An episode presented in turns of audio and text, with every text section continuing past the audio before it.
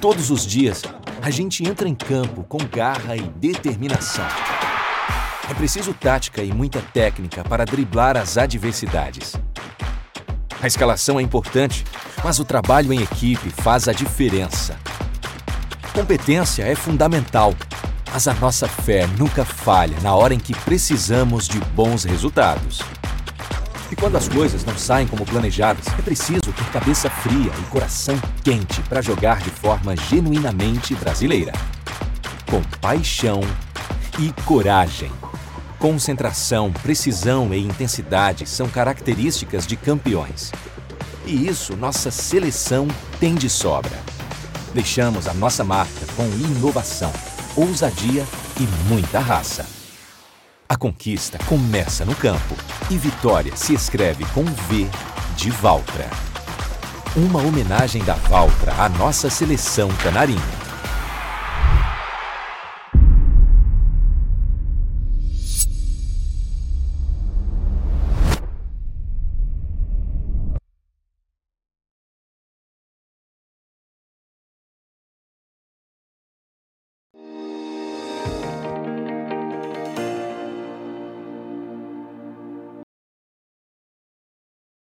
Olá, você que nos acompanha aqui pelo Notícias Agrícolas. Eu sou Letícia Guimarães e a gente começa agora mais um boletim sobre o mercado do boi gordo, nesse horário que você já está acostumado. Hoje um pouquinho mais cedo, porque temos o jogo da seleção brasileira na Copa do Mundo do Catar a uma hora da tarde. Então estamos aqui em clima de Copa, na torcida. E quem traz as notícias hoje sobre o mercado do boi é o Iberville Neto, que é diretor da HN Agro. Seja muito bem-vindo, Iberville. Olá, Letícia. Olá a todos. É um prazer. Iberville, vamos lá então, né? Vamos começar pelas boas notícias que a gente vem trazendo desde a semana passada. Tivemos alguns reajustes positivos, negociação para boi China aí já batendo na casa dos 300 reais de novo, um preço que a gente não via desde o mês de outubro. Como é que a gente inicia essa semana então, Iberville? Isso, Letícia, é exatamente como você comentou, a cara do mercado deu uma mudada no, nos últimos dias, na última semana. É, essa semana ela começou, ela nem começou, né? A gente vai ter o jogo daqui a pouco e, e esse começo de segunda-feira ele é um, um, dia já meio parado. É, e aí, quando a gente coloca o jogo nesse contexto, isso acaba deixando o ritmo das negociações é, mínimo. Mas a cara do mercado, a expectativa para essa semana é de continuidade desse, desse momento mais promissor para a arroba. Quando a gente fala de, de, momento promissor, é sempre bom pontuar que não, a, gente, a nossa expectativa não é de um mercado explodindo, mas o mercado deu uma, uma virada na, na cara dele e ele tem trabalhado com, com valorizações, com ajustes positivos, é, tanto em São Paulo como em diversas regiões. Isso aí vem associado a essa reta final de ano de consumo melhor, diminuição da oferta de gado oriundo de, de confinamento, e o gado de pastagem pode ser retido, o pecuarista tem vendido só o necessário, né? Então, são pontos que a gente pode destacar. Essa semana tem o pagamento da primeira parcela do 13 terceiro, na verdade até dia 30, né, que ocorre esse pagamento. Então, isso também é mais um, um fator que se soma ao, ao momento de Copa do Mundo, ao momento de, de final de ano, que tem esse, esse efeito positivo sobre o consumo. Ou seja, o principal driver né, que, tem, que, que deu essa animada no mercado, que deu essa puxada um pouquinho nos preços, foi a questão de oferta e demanda, certo?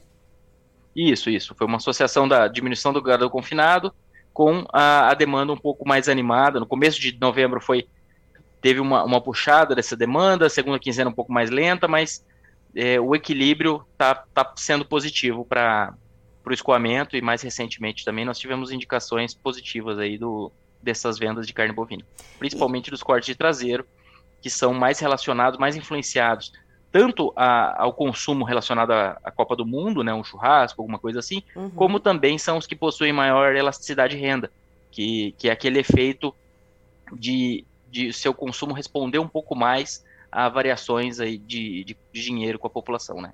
E Beville, uh, já que a gente teve esse, esse movimento mais positivo de reajuste, mas você contou aí que não espera altas muito explosivas, uh, o que, que impede dessas altas mais uh, potentes acontecerem, né, dessas altas um pouco mais substanciais acontecerem para o mercado do boi nesse momento? Letícia, é, a nossa expectativa é de valorização, tá? Só para deixar assim bem, bem pontuado, mas uhum. esse, esse ritmo de uma alta forte ele vai esbarrar é, até no potencial de, de absorção de preços maiores da carne bovina, porque a gente está com uma, uma economia é, melhor do que, do que no começo do ano, do que nos últimos anos, sobre diversos aspectos, mas é, ainda, ainda com preços aí, com uma inflação dos últimos anos que vieram é, deteriorando um pouco o poder de compra, o, a possibilidade de consumo do, da população. Paralelamente, nós temos também que, se essas altas vierem num ritmo mais forte, o pecuarista acaba é, oferecendo um pouco mais de gado, isso modula um pouco essa valorização. Tá? Então, do mesmo jeito que o pecuarista está conseguindo segurar e está esperando altas mais fortes, se o mercado der uma acelerada, acaba aparecendo um pouco mais de gado. Né? A gente não acha que nesse começo de, de período chuvoso tenha grande oferta disponível pelo tempo de pasto é, com qualidade. Isso sempre pensando média geral, né? Quando a gente cada fazenda tem o seu sistema, o gado saiu da seca em uma condição corporal e etc. Mas é, eu diria que ser, são essas, esses pontos. Primeiro que o consumo, embora esteja entrando na melhor fase do ano, ele, ele tem aí, é, a gente tem uma certa cautela com até que ponto ele pode responder a altas muito fortes. É, e no que diz respeito ao, à oferta, ela, altas muito fortes acabam gerando é, um pouco mais de, de oferta de gado. Então, isso, isso vamos dizer, isso é, modula a nossa expectativa, mas não altera a expectativa que a gente tem para o curto prazo de preços positivos. É, normalmente a segunda quinzena de dezembro é um pouco mais calma. O frigorífico já, já fez a escala, é, ou não fez, mas já, já negociou o que ele precisava para abater e jogar isso no varejo para o ápice de consumo do ano que ocorre na, na semana final né, de, do ano. E, e aí a, a primeira quinzena de janeiro, já alugando um pouquinho, normalmente também é, é mais calma, com os estoques sendo avaliados, o pecuarista fora das vendas muitas vezes. Então, o começo de janeiro também é um período mais calmo. Então, é, são pontos aí que a gente talvez coloque na balança para não esperar altas explosivas, mas para, é, em um segundo momento, passou essa, essa reta final do ano, a gente já tem que ficar de olho na, no, no ritmo de vendas já para os Estados Unidos, que trabalham com aquelas cotas que, que ger, geralmente são preenchidas no início do ano, e, e essas cotas podem ajudar a compensar um pouquinho China, que normalmente trabalha um pouco mais calma no começo do ano. Quando a gente fala de China, já tem que também acompanhar muito de perto essa situação toda de lockdown, que eles num dia dá uma sinalização mais positiva, no outro é, já parece que vai travar mais de novo, então é... isso tudo afeta economia e consumo. Era nesse assunto também que eu queria chegar com você, Iberville. A gente recebe Uh, ainda no início da manhã dessa segunda-feira, notícias inclusive de protestos na China em relação a esses lockdowns mais severos, coisa que é raro de se ver, né? Um tipo de manifestação um pouco mais contundente na China, uh, mas a gente vê esse tipo de manifestação, a gente vê uma preocupação com a explosão de casos de Covid-19 por lá. Uh, o que, que, se deve esperar a respeito disso? A gente já viu uma certa desaceleração nas exportações brasileiras de carne bovina, não a níveis preocupantes e alarmantes, né, Iberville? A gente ainda tem um bom ritmo, uh, mas com esses casos acontecendo na China, né, a gente sabe que tem o um ano novo lunar para acontecer no começo do ano. Isso pode afetar de alguma maneira uh, a política de compra para estocagem da China e para a realização desse feriadão do Ano Novo Lunar? O que, que a gente vê de cenário aí em relação a isso? Letícia, a janela do Ano Novo Lunar ela já praticamente ficou para trás, né? Eu não, não tô com a conta de. Mas a gente, a, a carne que, que vai para esse ano novo é o que está sendo enviado meio por agora no máximo. Então, é, salvo, salvo alguma confusão que eu estou fazendo no calendário. Aqui. Mas, por exemplo, Mas, então, se por causa dessa questão da Covid-19, se der uma desandada e o consumo do Ano Novo Lunar foi menor, for menor e a China ficar com o estoque ali paradinho, isso pode, uh, pode prejudicar o que vem a seguir, né? Perfeito, perfeito. É, exatamente. Eu ia, eu ia chegar, você chegou antes no, no, no ponto.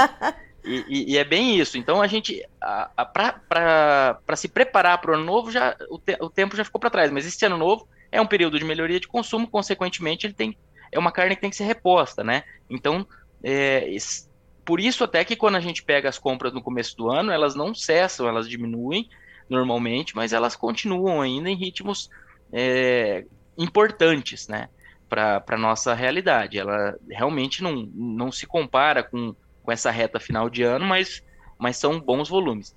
É, e aí, quando a gente pega o, o, lockdown, essa questão toda, a gente tem que lembrar que China ela, ela tem trabalhado com, com restrições fortes à, à, movimentação de pessoas nos últimos meses já, e ainda assim tem comprado bem, né? Uhum. Então eu acho que a maior preocupação ela está relacionada a, é, a, ao quanto isso vai impactar a economia e potencial de compra nos próximos é, meses e até anos, mas eu diria ao longo de 2023. Então, essa eu, eu creio que seja a maior preocupação, porque quando a gente pega, é, ah, eles estão em lockdown, então estão consumindo menos. Sim, a característica da, da, do consumo de carne bovina na China é de um consumo mais fora da, da residência mesmo, mas eles estão em lockdown há bastante tempo e comprando muito bem. Então, o que, que, eu, que, que eu diria? Eu diria que um, um, uma, uma, baixar esse lockdown e, e deixar a população, é, vamos dizer, rodar mais ativamente, isso seria positivo. Mas a continuidade do lockdown, eu não sei até que ponto isso já não está sendo sentido, sabe? Uhum. O que, que, eu uhum. quero dizer? Eu quero dizer que talvez a gente tivesse com uma, uma venda ou um consumo chinês ainda melhor se certo. a gente não tivesse lockdown. E não necessariamente que, que a continuidade desse lockdown vai diminuir esse consumo, além do, da sazonalidade, claro. Então, é, eu não, eu não, eu acredito que, que é um ponto a se, a se acompanhar, mas quando a gente pega o consumo de carnes da China ali em 2017, pensando carne bovina, suína e de frango, a carne bovina representava em torno de 9% do, dessas três proteínas. Agora, no projetado para 2023 pelo USDA, é algo em torno de 13%. É, ou seja, elas, a carne bovina ganhou seu espaço, só que ela ainda é um consumo pequeno no todo. Então, o que, que eu quero dizer também? Ela ainda é numa população que, que tem uma renda melhor. Então, é uma população que, consequentemente, responde menos a, a intempéries econômicas. Uhum. Tá? Então, vamos dizer, é uma carne que ainda é uma carne mais de nicho ainda do que é no Brasil. Apesar do, do grande volume consumido, né? Mas a gente está falando ali de consumo menor do que 10 quilos por habitante ano. Então, a parcela da população que come carne bovina na China é uma parcela de um extrato é, que tem menos influência da renda sobre o seu consumo de proteínas e consumo em geral. Certo. Então, eu diria que, que a nossa carne bovina ela está relativamente é, eu não vou dizer blindada, mas ela está numa situação que talvez sinta menos do que parece, segundo algumas, alguns comentários que a gente ouve. Claro que essa é a nossa visão, né? É, quando a gente fala em China, blindado ninguém tá, né, Iberville? Vamos combinar que, que a China é. é assim, pode mudar toda a situação, para cima ou para baixo, né?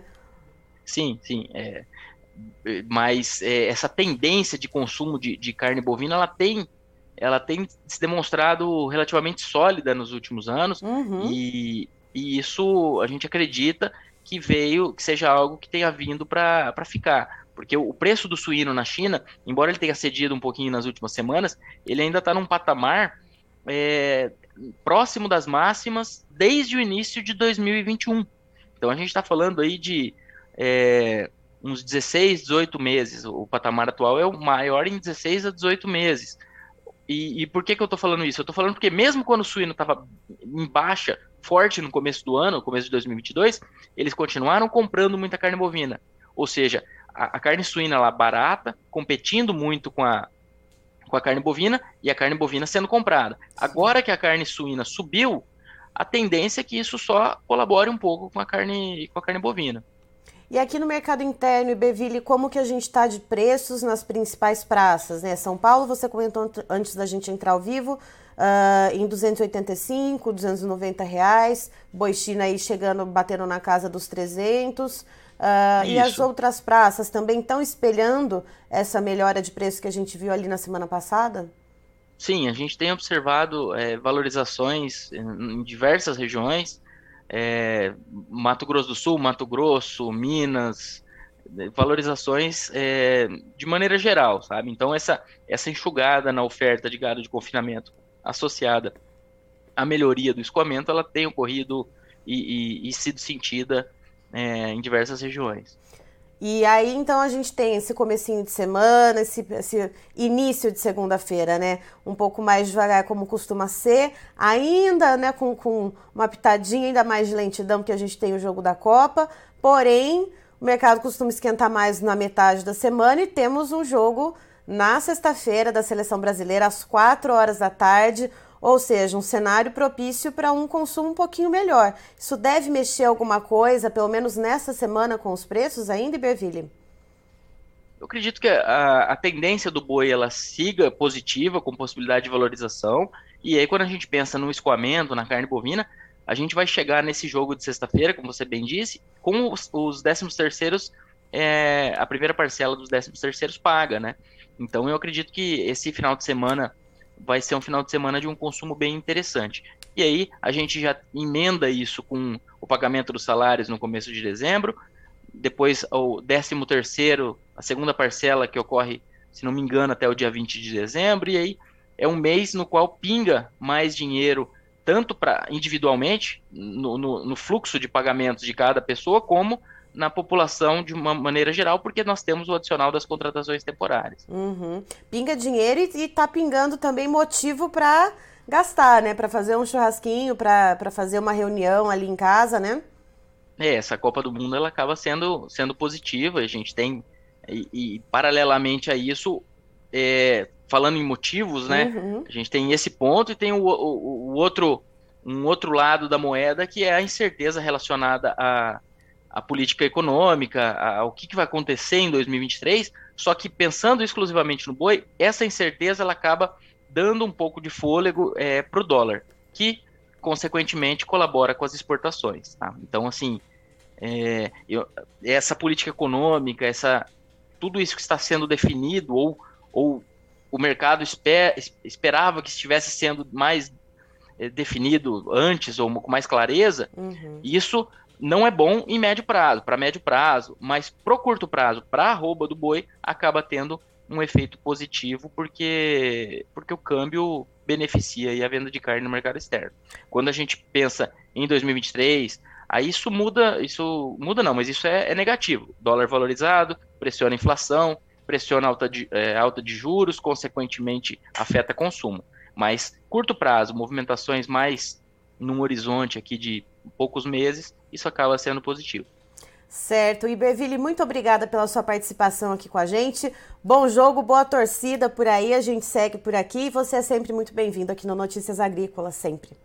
Obrigado pelo convite, é um prazer e que dê tudo certo, tanto no jogo como nas próximas semanas aí nessa transição toda. Tá aí então Iberville Neto, diretor da HN Agro, nos trazendo as informações a respeito do mercado do boi gordo. No começo dessa segunda-feira, então, que já costuma ser um, um, né, um mercado um pouco mais lento, ainda iniciando a semana, com movimentações ainda incipientes, temos o jogo da, da seleção brasileira programado agora para uma hora da tarde, horário de Brasília, então o mercado está ainda um pouco mais lento no Brasil agora nesse comecinho da, de semana. Então a gente segue trabalhando com os preços aqui para a praça do estado de São Paulo entre 285, 290 reais, boi China em torno de 300 reais.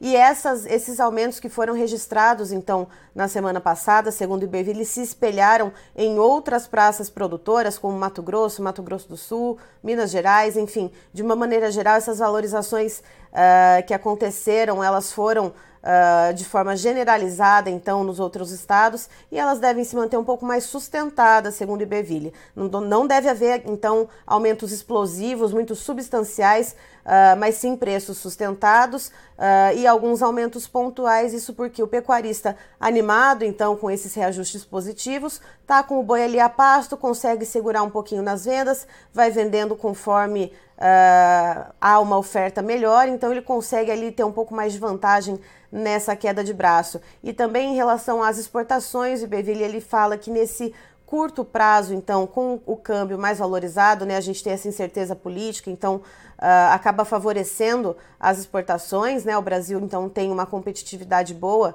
para seguir exportando. Então a gente tem esse cenário positivo no curto prazo. Temos também a questão dos jogos da Copa do Mundo, temos uh, esse início do mês de dezembro que a gente vai ver uh, dinheiro dos empregos temporários né, caindo na conta do brasileiro, os salários daqueles que já têm um emprego uh, fixo também uh, sendo aí colocados né, na, na, na conta, 13 terceiro salário, então a gente tem uh, uma conjuntura para que esse início, né, essa virada para dezembro, ela seja muito positiva, então, para o mercado do boi. Christian, por gentileza, os preços na tela.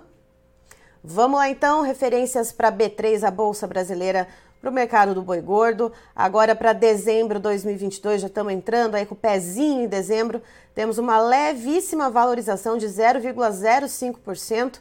O boi gordo então valendo R$ 303,80 para janeiro de 2023, uh, eh, praticamente estável, mas aí então só para pontuar o númerozinho no vermelho aí 0,02% de baixa com a perdão, arroba bovina valendo R$ 307,60 para fevereiro do ano que vem, uh, uma leve alta de 0,11%, com arroba em 307,40 centavos. E a referência para o boi CPEA, então, referência essa que é do, da sexta-feira, né, uma vez Uh, que o CPE ele atualiza então os preços sempre no final da tarde. A gente vê então a arroba bovina aqui para o estado de São Paulo com uma queda de 2,11%, valendo em torno de R$ 287,75. encerro por aqui, daqui a pouco tem mais informações para você aqui no Notícias Agrícolas. Fique ligado.